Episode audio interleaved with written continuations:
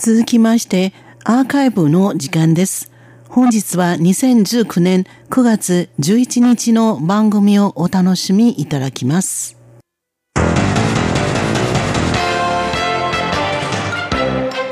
リスナーの皆様、こんばんは。文化の台湾の時間です。文化の台湾では、歴史、文化の視点から台湾をご紹介しております。ご案内は林慶長です。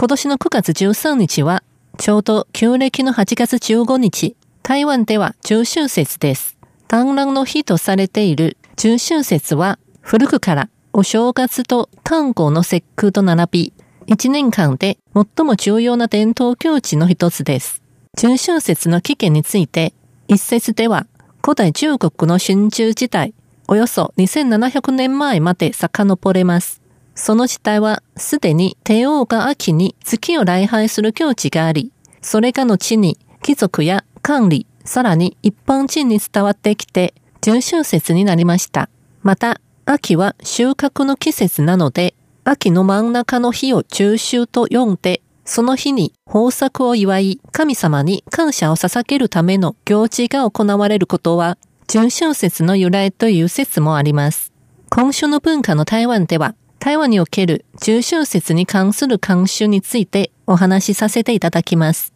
中秋の節句、中国語では中秋節、節は節句の節、または秋節と呼ばれていますが、この言い方は1100年以上前の唐の時代にすでにありました。古代中国には、長家という女性がいました。長は女編に常識の長、家は女編に我々の我と書きます。ジョーカーが旧暦8月15日に不老不死の薬を盗んで飲んだので、天に昇り、月まで逃げ込んだという神話伝説があります。毎年のこの日に、人々が果物や系統の花を備えて、庭で月と月の女神になったジョーカーを礼拝します。明の時代に入ったら、月餅も供え物に入るようになりました。若い女性は超過のような美貌になるよう、または家庭円満になるよう祈願しますか？若い男性は管理を選ぶための試験、家境に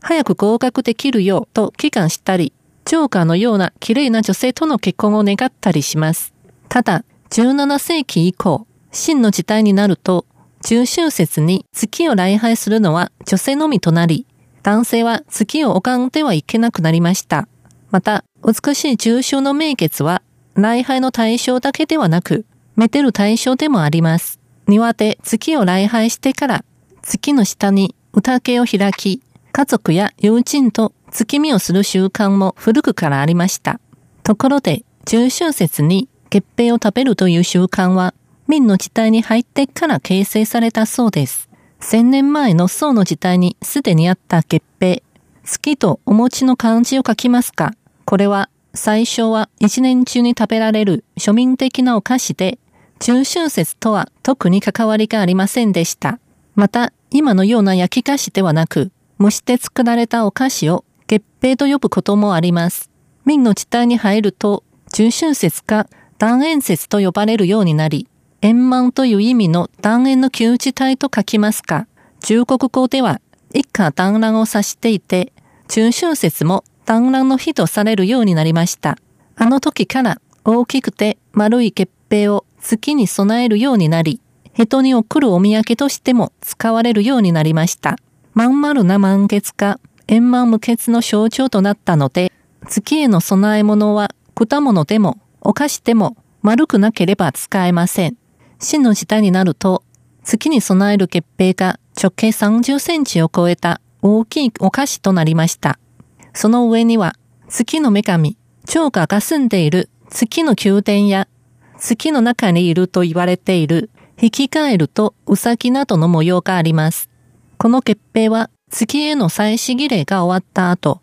すぐに家族で分けて食べるところがあったり、それを取っておいて大晦日の夜に食べるところもあります。家族全員に分けて食べて、留守になった人にもその分の月餅を取っておかなければならないので、その月餅は断円餅とも呼ばれています。台湾の伝統的な月餅といえば、緑豆ポン、単王草、ホウリ草、すなわちパイナップルケーキ、この3種類が一番代表的だと言えます。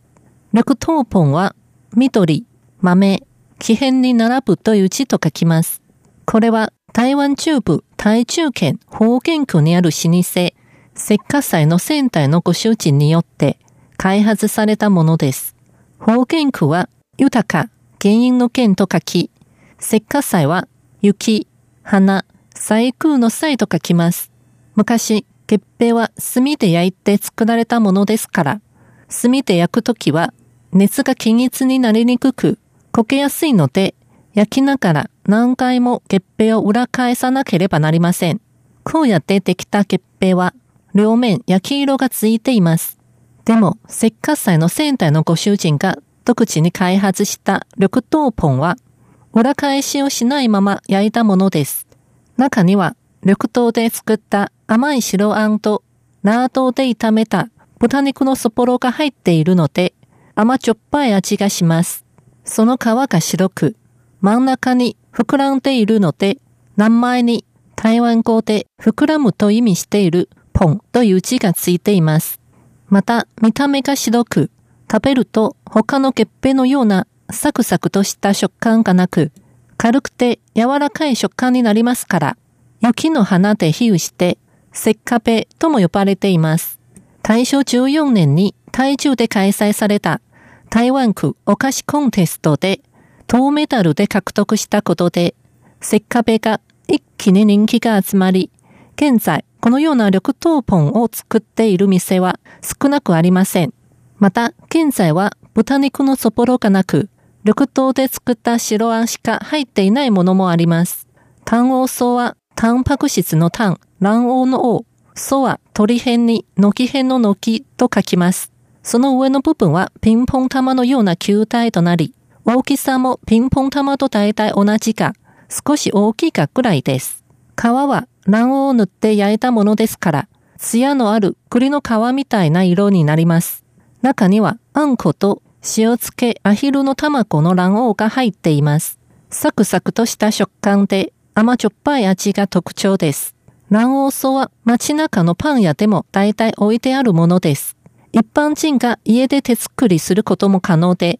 台湾における国民的な焼き菓子とも言えます。卵黄草の有名店といえば、台湾中部、彰化県にある富士坊が一番有名でしょう。富士坊は、峰富士子の富士、坊主の坊と書きます。富士坊の卵黄草は、見た目は他の店のものとあまり変わりはありませんが、中にある卵黄のしっとりとした食感が多くの客を魅了しています。中秋節に欠かせない食べ物はもう一つあります。分担、ザボンです。分担は中国語では、柚子とも呼ばれていますが、柚は五カ語を意味している人弁に幹と書く柚と同じ発音ですから、縁起のいい果物とされています。台湾において分担の一番有名な産地は台湾南部台南市のマトー区です。そこで採れたマトウ分担は果肉が甘くて純子ですから高級品とされています。分担の皮を剥くとき、